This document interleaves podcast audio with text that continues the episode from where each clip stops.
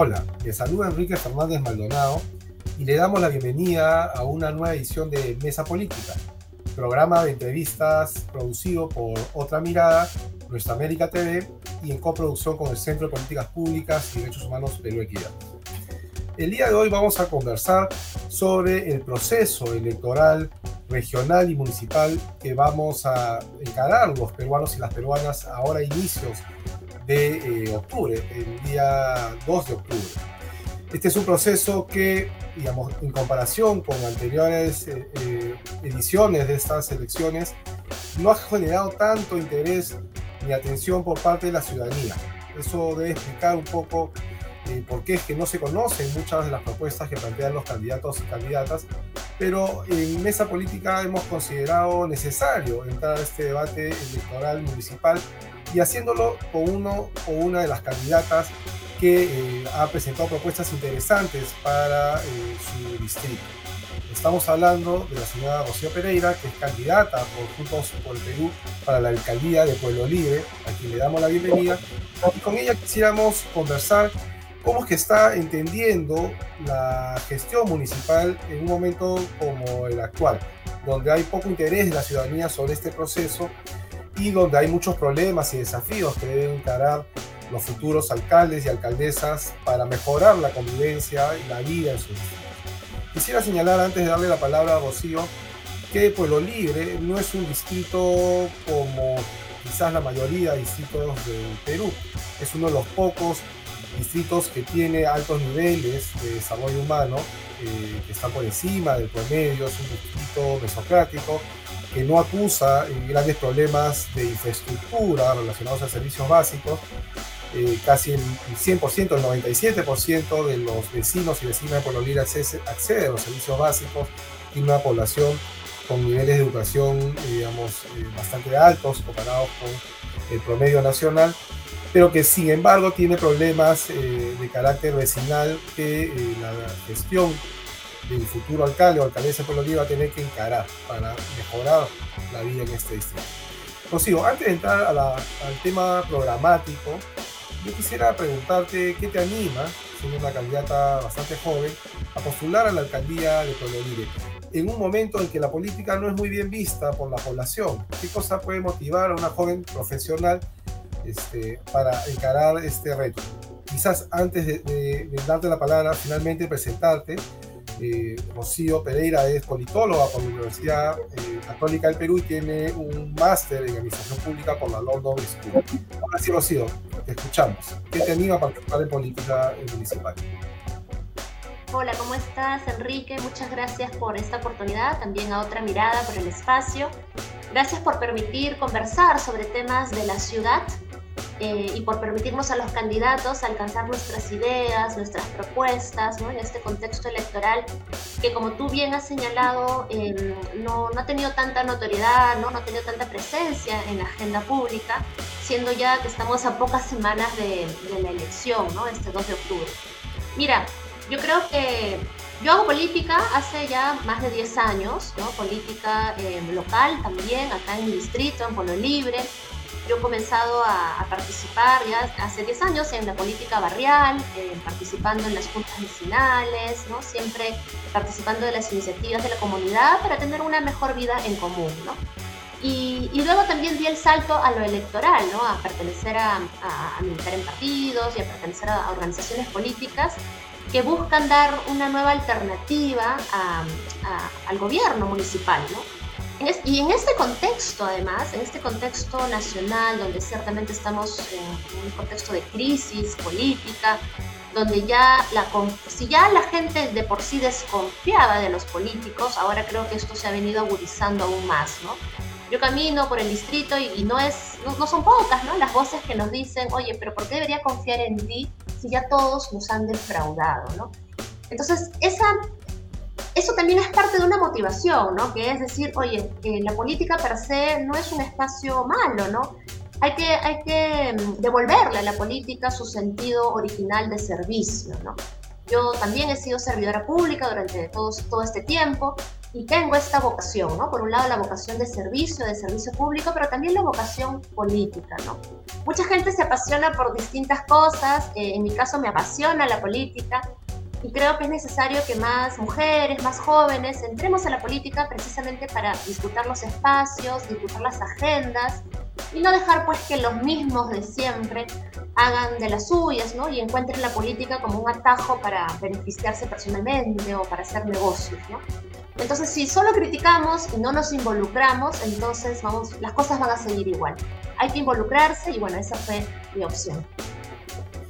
Rocío, eh, es un distrito que se le conoce comúnmente eh, por ser un, lugar de, promoción cultural, donde hay importantes museos que son visitados por los escolares, por los universitarios, por los especialistas. Eh, también tiene algunos lugares eh, de esparcimiento, como los restaurantes, hay una oferta gastronómica bastante interesante. ¿Cuál es, digamos, tu visión del Distrito Libre? ¿Cómo se debería proyectarse, digamos, como parte de una ciudad eh, tan grande y por momentos caótica como Lima Metropolitana. ¿Qué, imagen debe proyectar Pueblo Libre eh, hacia futuro? Ciertamente, como tú lo has mencionado, Enrique, Pueblo Libre tiene muchísimo potencial em, cultural, ¿no? Es un distrito histórico, aquí se gestó la independencia, ¿no? Como sabrás, aquí se discutió mucho, acá vivió San Martín, Bolívar, Manuel Sáenz, Aquí las familias estaban a favor, en contra, se, debatió mucho, ¿no? Esto es, un, es una tierra de larga historia, de larga data, y, tiene muchos de estos atractivos, mucho de este legado cultural e histórico lo tenemos hasta el día de hoy, a través de los museos, la huaca, todo el circuito turístico que tenemos. Yo creo que ese espíritu cultural eh, no, se ha, no se ha sabido aprovechar del todo, ¿no? de manera insuficiente. Yo creo que hay que devolverle esa, ese carácter cultural a nuestro distrito. Pero además también Pueblo Libre es un distrito, es un distrito de barrio, ¿no? Es un distrito residencial, tenemos más de 80 parques, ¿no? Es un distrito tranquilo en general, donde hay que ir, pero que esta residencialidad se ido perdiendo también poco a poco por alguna serie de situaciones, ¿no? Como este, por ejemplo, el boom inmobiliario que no ha sido del todo regulado, o el desorden, ¿no? la pérdida del ornato, la contaminación. Entonces hay que, yo creo que la, mi, mirada del distrito es que tiene que ser un distrito mucho más seguro, saludable, ¿no? saludable en términos de que brinde una oferta, un servicio de salud y de bienestar a su población, un distrito cada vez más verde, ¿no? que contribuya a la mitigación del cambio climático, que tenga una política ambiental solvente, un distrito finalmente también inclusivo, ¿no? donde nadie se quede atrás, donde todos los niños, niñas, adolescentes, mujeres, jóvenes, personas con habilidades diferentes, todos se sientan parte, ¿no? generen, generen ese sentido de pertenencia al barrio. Y finalmente, como te digo, un distrito cultural. Sí. Eh, tú has señalado dos temas que me parecen claves. Por un lado, todo el tema de la promoción cultural, rescatar eh, la historicidad que hay en, en lo libre. Y por otro lado, el tema del ordenamiento urbano. Hablas de eh, un crecimiento inmobiliario bastante caótico, sin mayor regulación. Me gustaría que nos compartas eh, cuáles son tus propuestas específicas para cada uno de los temas, para la promoción cultural, cómo eh, rescatar todo este eh, patrimonio histórico de Pueblo Libre, y por otro lado, cómo se empieza a manejar el tema del crecimiento inmobiliario, que no es exclusivo de Pueblo Libre, pero que es importante que, tú nos expliques cómo, cómo encarar. Bueno, mira, primero en cuanto a cultura, lo que te decía es que tenemos todo este atractivo y toda esta potencialidad pero también tenemos además vecinos que hacen cultura, ¿no? Gestores culturales, artistas, hay una red de artistas en el distrito. Y lo que yo siento es que esto se ha quedado como iniciativas privadas, ¿no? Y que no han tenido el suficiente respaldo y el suficiente apoyo de parte del municipio. Y además, como te digo, tenemos más de 80 parques, pero estos, estos parques son, son hoy en día espacios, a mi juicio, todavía ornamentales, todavía espacios para ver y no necesariamente espacios para disfrutar, ¿no? Hay parques en el distrito que dicen prohibido pisar el césped o, que, o hay parques enrejados, ¿no? Hay parques sin bancas. Entonces está todavía esta mirada del parque como un espacio para ver, pero no realmente para disfrutar. Yo lo que planteo es tener una agenda cultural, una programación cultural en todos en nuestros más de 80 parques para que los vecinos puedan disfrutar una tarde de un concierto de música, un recital de poesía, un cuentacuentos, actividades para toda la familia, actividades en el espacio público que nos integren y que también garanticen la seguridad, porque un espacio ocupado, un espacio con vida, con arte, con cultura es también un espacio más seguro como pasa en otros distritos, ¿no? Un vecino de, de, Pueblo no necesariamente siempre tiene que irse a otro distrito cuando puede encontrar una oferta cultural variada, interesante en su propio barrio. Esta propuesta incluye a los museos también, Rocío, a, a los museos y a, y a las huacas, a los eh, sitios arqueológicos, que hay varios en, en Pueblo Libre, los incluye. Por supuesto, por supuesto. Nosotros también planteamos tener un circuito turístico cultural en el distrito, ¿no? que puede integrar a los dos grandes museos que tenemos, el Museo Nacional de Arqueología, Antropología e Historia, y Museo Largo, que es uno de los principales a nivel mundial. También a la Huaca, a la Huaca Julio Cetello. Tenemos otra Huaca, que es la Huaca Mateo Salado, que en estricto no está en el distrito, pero está ahí nomás en la frontera y se puede realizar las coordinaciones con el Ministerio de Cultura. Tenemos una zona monumental que hay que revalorar, que hay que rescatar, porque también estaba un poco deteriorada, ¿no? Y tenemos, como tú bien dices, una oferta gastronómica importante en el distrito. Además de una serie de cafetines, cafés de barrios que han, surgido en este último tiempo. Entonces tenemos todo, lo tenemos todo como para realmente dar una oferta cultural importante y turística, tanto al vecino, ¿no? que muchas veces todavía no, no conocen la propia oferta que hay en su propio distrito porque no se difunde, y también para el visitante, por supuesto. ¿no? Eh, hay otros distritos que son más turísticos y que no tienen todo el acervo y todo el atractivo cultural que Pueblo Libre tiene con toda la historia. A me olvidaba también mencionar la casa de Manuela Sáenz, por ejemplo, está acá en el distrito, hay librerías importantes también. Se puede en general trabajar todo un circuito muy importante para el distrito, lo cual también dinamiza la economía local. Con relación al desarrollo inmobiliario. Sí, justo, justo. Si me permites, también te comento un poco sobre el tema del desarrollo inmobiliario. Bueno, Pueblo Libre es parte en general de, del boom inmobiliario que no solo ha pasado en Pueblo Libre, sino también en Lima en general. Y, y, aquí, bueno, por un lado hay que decir de que no, no es que yo esté en contra del crecimiento vertical, ¿no? Las ciudades eh, más modernas son ciudades que crecen hacia arriba, no las que siguen creciendo horizontalmente, porque en la ciudad de Lima ya no es justo, ya no es sostenible que se siga creciendo hacia las laderas de la ciudad, ¿no? Eso es mucho más costoso para las familias en términos de tiempo, en términos de servicios, ¿no? Las ciudades más modernas son las ciudades compactas que crecen hacia arriba. Pero esto no quiere decir que no se crezca de manera regulada, ¿no? Esto no quiere decir de que, no se, que el municipio autorice las licencias de edificación como si fuese una mesa de partes, ¿no? Y los desarrolladores inmobiliarios vengan y construyan como quieran y que nadie esté pensando en la ciudad. Lo que nosotros planteamos, por un lado, es que se respeten ¿no? la, la, regulación urbanística que ya existe, los parámetros urbanísticos que ya existen, como por ejemplo los parámetros de altura y de área libre, ¿no? que te permiten construir hasta cierto, hasta cierto piso, hasta cierta altura, respetando cierto porcentaje de área libre. Eso se respete, porque muchas veces se juega, con, se juega al margen, se juega ahí al límite y no, no necesariamente se respetan esos parámetros.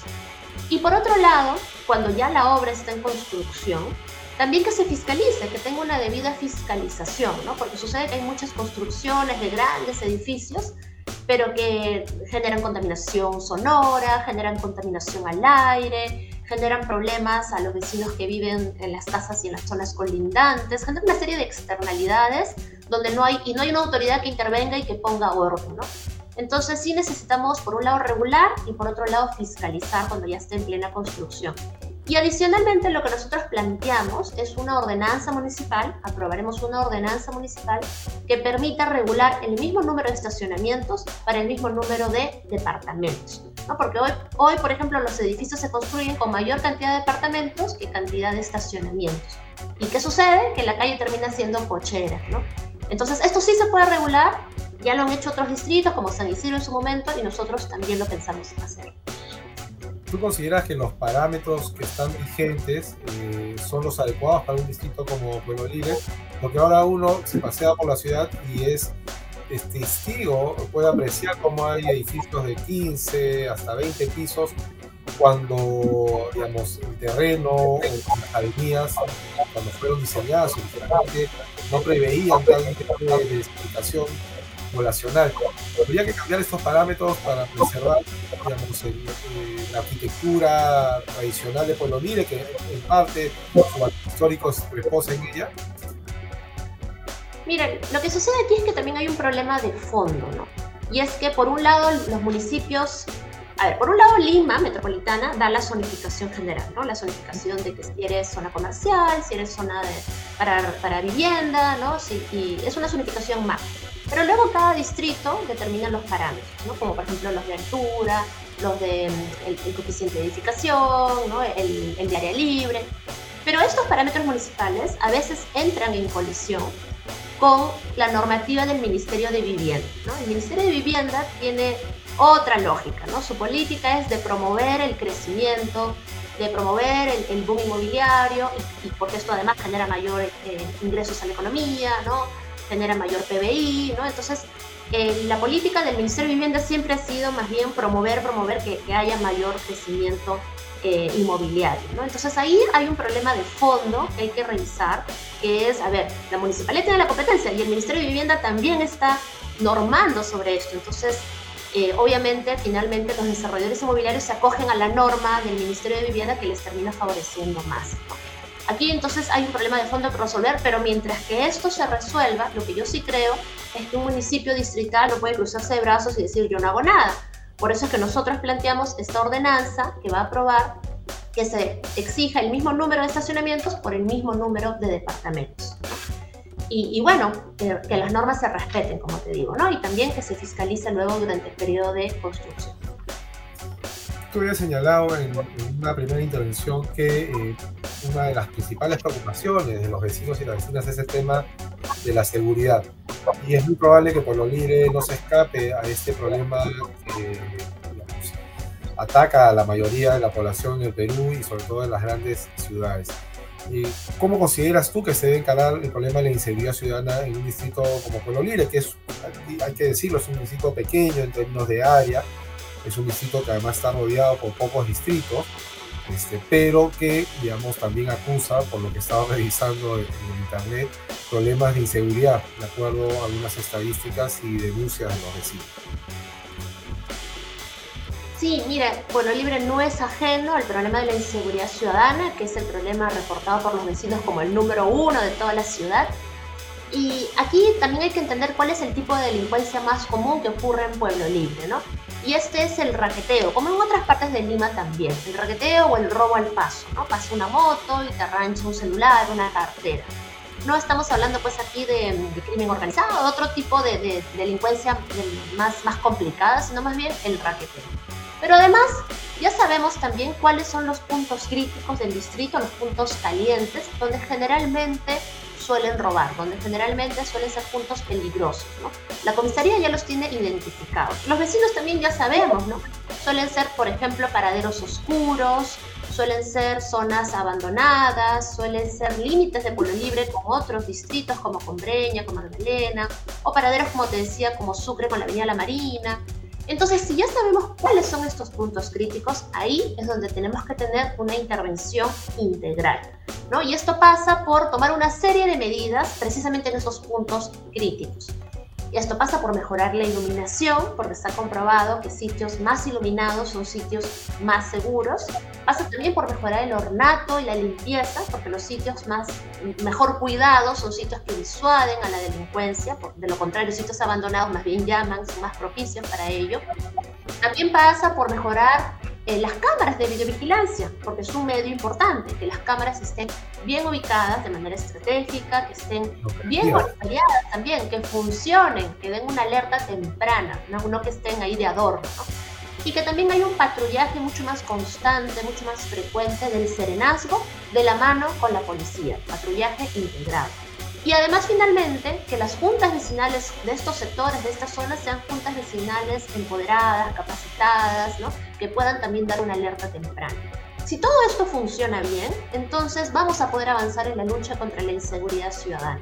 Porque inseguridad ciudadana no es una sola cosa que funcione bien, sino es un conjunto de medidas que integradas funcionan. Y ojo que no te estoy hablando de, de cosas muy complicadas, ¿no? Hay otros candidatos que plantean, no sé, pues cosas ya no saben qué plantear, ¿no? Que va a haber, que van a sacar a las Fuerzas Armadas a las calles, que, van, a, van a haber drones en el cielo, no sé, cosas que pueden sonar, pueden sonar muy efectistas, pero que no resuelven el problema de fondo. Nosotros planteamos medidas realistas, solventes y que deben hacerse ya. Hay un tema que, digamos, es poco discutido, pero que sería importante plantearlo, sobre todo hablando de una candidata joven, que tiene que ver con lo que también comentábamos al inicio, que es la participación de los vecinos las vecinas en su condición de ciudadanos. La relación municipalidad, vecino, vecina, ciudadano, ciudadana, eh, no es muy clara hoy en día y creo yo que las municipalidades deberían hacer algo para involucrarlos de una manera eh, más productiva eh, al, desarrollo y a la gestión de los municipios. En tu caso, ¿has pensado en algo para digamos, acercar al gobierno local a la ciudadanía? Sí, sí, sí, por supuesto. A ver, eh, es como una paradoja, ¿no? Porque si bien el municipio es la autoridad local mucho más cercana al vecino y que se supone debería atender los problemas más cercanos, más inmediatos, al mismo tiempo los vecinos sienten a la autoridad local como alguien distante, ¿no? Al menos eso es lo que yo he percibido acá en Polo Libre, ¿no?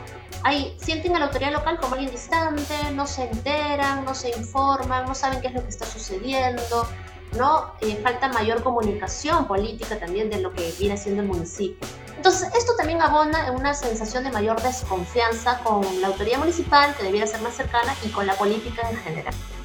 Yo lo que planteo es que nuestra gestión va a tener tres pilares.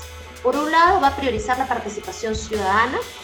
Por otro lado, vamos a promover todo el tema de la rendición de cuentas y también, finalmente, la transparencia. En cuanto a la participación ciudadana, hay que promoverla más, ¿no? Lo que viene pasando es que siempre son, digamos, los, mismos vecinos los que participan en las juntas vecinales. Lo que tenemos que hacer es que se renueven las diligencias, promover que, que haya un recambio generacional también, que participen más jóvenes, más mujeres. Y esto se hace capacitando, empoderando, ¿no?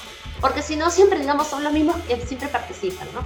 Entonces necesitamos ampliar eh, la participación y también los canales de participación. No todo es presupuesto participativo, que dicho sea de paso es un mecanismo que ya, ya no es realmente lo que en sus orígenes pretendía ser, ¿no? Ya es como un saludo a la bandera. También hay que fortalecer el presupuesto participativo para que realmente sea un espacio importante en el distrito. Pero no es el único mecanismo, también hay otros, ¿no? Hay las asambleas vecinales, asambleas de rendición de cuentas, ¿no? Y aquí entra en este tema también que es que la autoridad dé la cara, ¿no? que la autoridad sepa explicar a sus vecinos, de acuerdo como manda la norma, pero más allá de eso, que sepa explicar a los vecinos qué es lo que está haciendo, ¿no? qué es lo que está haciendo con el dinero que es de todos. ¿no? Eh, y aquello que no pudo lograr, ¿no? aquello que tal vez no está avanzando al ritmo que quisiéramos, ¿por qué? Que también se explique, que se justifique. ¿no? Y hay los medios digitales para hacerlo. ¿no? Y bueno, finalmente, la transparencia. ¿no? Eh, cuanto más se abra un municipio, cuanto más transparente sea, menos espacio, menos atisbo va a haber para cualquier, cualquier, cualquier corrupción, por pequeña que quiera haber. ¿no? Necesitamos transparentar la casa. ¿no? Y para eso necesitamos, por un lado, yo planteo que las sesiones del Consejo Municipal, donde se toman las decisiones más importantes, sean decisiones públicas, sean, sean sesiones públicas, accesibles a los vecinos, transmitidas por los canales digitales, ¿no? Que, no, que no sean a puertas cerradas. Y también necesitamos publicar en la página web, en el portal web del municipio, la agenda de la alcaldesa, la agenda de los funcionarios, la información sobre las licitaciones, sobre las contrataciones, la ejecución presupuestal, toda la información que pueda haber para que los vecinos puedan ejercer la vigilancia ciudadana. Y entonces con estos tres pilares, participación, rendición de cuentas y finalmente transparencia, vamos a tener un, un distrito mucho más democrático, mucho más gobernable también dos eh, puntos finales, eh, un cortito, Rocío. En tu propuesta de gobierno municipal hablas de dos ejes, además de los ya mencionados, de seguridad y, cultura, hablas de salud y deporte. ¿Qué propones en para estos dos ejes que yo creo están relacionados? Sí, mira, en salud una de las medidas más importantes es tener por primera vez en Pueblo Libre un centro de salud de primer nivel de atención público, 100% público, en coordinación con el Ministerio de Salud, lo vamos a gestionar y que además esté orientado a las personas de la tercera edad, a los adultos mayores, que es un tercio, casi un tercio de la población del distrito son adultos mayores. Entonces queremos tener este centro de salud orientado a las especialidades propias del adulto mayor. ¿Y por qué te digo esto? Porque si, si bien en el distrito hay una oferta de, de salud privada, que es importante, esto solo alcanza el 25% de los vecinos que pueden ir a una clínica. ¿No? Tenemos un hospital, ciertamente, el Hospital Santa Rosa, pero este hospital es de tercer nivel de complejidad, es para mayor nivel de, de, especialización. Si tú tienes una dolencia menor, una enfermedad un poco más básica, necesitas ir a un centro de salud de primer nivel de atención, lo que se conoce como una posta, que en Pueblo Libre no hay, otros distritos tienen, y nosotros vamos a hacer todas las gestiones con el Ministerio de Salud para tener uno. Y, y, es diferente a lo que proponen otros candidatos, ojo, ¿eh? porque otros te hablan de policlínicos privados, en fin, es otro modelo que al menos no es el que yo defiendo. Si algo la pandemia nos enseñó, yo creo, es que hay que priorizar el sistema público de salud y hacia eso vamos. Y en cuanto al deporte, es muy importante, ¿no? Porque el deporte también promueve nuestra salud física, nuestra salud mental, ayuda mucho en el tema de prevención, ¿no? De cualquier tipo de enfermedad, genera mayores lazos de convivencia, nos integra como comunidad pero yo lo que siento es que el deporte ha estado abandonado en el distrito, ¿no? La política deportiva se ha limitado a cobrar por el uso de las canchas. Si tú puedes pagar, pagas por el alquiler del complejo deportivo. Y si no puedes, tienes que quedarte peloteando en, en la pista o en el parque, el sereno te bota, que pasa con muchos niños, con muchos adolescentes, ¿no? Entonces lo que nosotros necesitamos no es cobrar por el uso de las canchas, lo que necesitamos es una política de promoción del deporte, promover que la gente haga deporte para cuidar su salud. Y para eso planteamos tener en el distrito una escuela deportiva, una escuela deportiva municipal de distintas disciplinas, porque ojo, no todo es fútbol, y que esté orientada especialmente a nuestros niños, niñas, adolescentes, a los jóvenes, y para ellos, si ingresan a esta escuela, va a ser gratuito. Eso es lo que planteamos, promoción, promoción, promoción del deporte finalmente, para ir concluyendo esta breve entrevista, eh, Rocío, ¿qué cosa distinguiría una candidatura de un partido que se define de izquierda, progresista, como Juntos por el Perú, de otras candidaturas? ¿Qué la hace tu candidatura progresista de izquierda? ¿Cómo entiendes tú que debe ser una gestión municipal eh, de, de izquierda? Bueno, a ver, yo creo que varias cosas nos distinguen de otros candidatos del distrito, ¿no? Eh, por un lado, creo que es el profesionalismo de las propuestas que planteamos, ¿no? Yo siento que otros candidatos simplemente eh, plantean medidas demagógicas, sin mayor estudio, sin mayor análisis, y lo cual, viniendo además de candidatos que han tenido, que han ocupado ya antes cargos públicos, como un exalcalde, una exregidora, pues es realmente lamentable. Pero además creo que nosotros nos preocupamos por temas como el espacio público, ¿no? La noción de lo público la tenemos bastante clara, ¿no? que es un espacio de todos y de todas. Los parques son espacios donde tenemos que aprender a convivir entre todos. ¿no? La defensa de lo público es algo que está en, en el seno de nuestra agenda. También está el la defensa de los derechos de las mujeres, ¿no? de lo cual tal vez ya no nos alcanzó mucho el tiempo para hablar, pero es muy importante que el municipio también lidere esas banderas y que pueda colaborar y contribuir con las autoridades competentes para prevenir cualquier situación de violencia hacia la mujer, eh, y contribuir a, su a la erradicación de todo tipo de discriminación y violencia también. La mirada de la seguridad ciudadana no es una mirada tampoco represiva, una mirada que esté ahí eh, planteando cuestiones más hacia lo represivo, sino más bien desde lo preventivo. Y esto de la intervención de los puntos críticos es la famosa teoría de las ventanas rotas, que está orientada hacia eso. Entonces es, es, también una diferencia con otras, con otras posturas. ¿no? Y finalmente nuestra mirada inclusiva. ¿no? Yo creo que Pueblo Libre es un distrito donde todos tenemos que sentirnos parte, ¿no? independientemente, todos, absolutamente todos, ¿no? niños, jóvenes, adultos, mujeres, personas de la tercera edad, personas con habilidades diferentes. Es un distrito que, donde todos tenemos que sentirnos orgullosos de ser parte. Y eso es lo que planteamos para Pueblo Libre.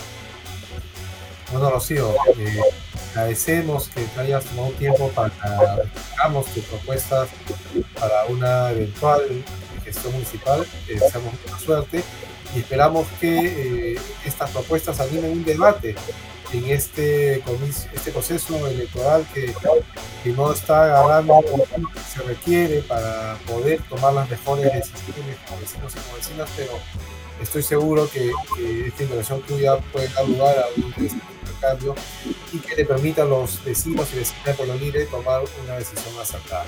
Te agradecemos nuevamente tu participación en esa política y a todos nuestros seguidores y seguidoras Les invitamos a compartir el contenido de este programa a través de nuestras redes sociales que aparecen en la parte inferior de la pantalla.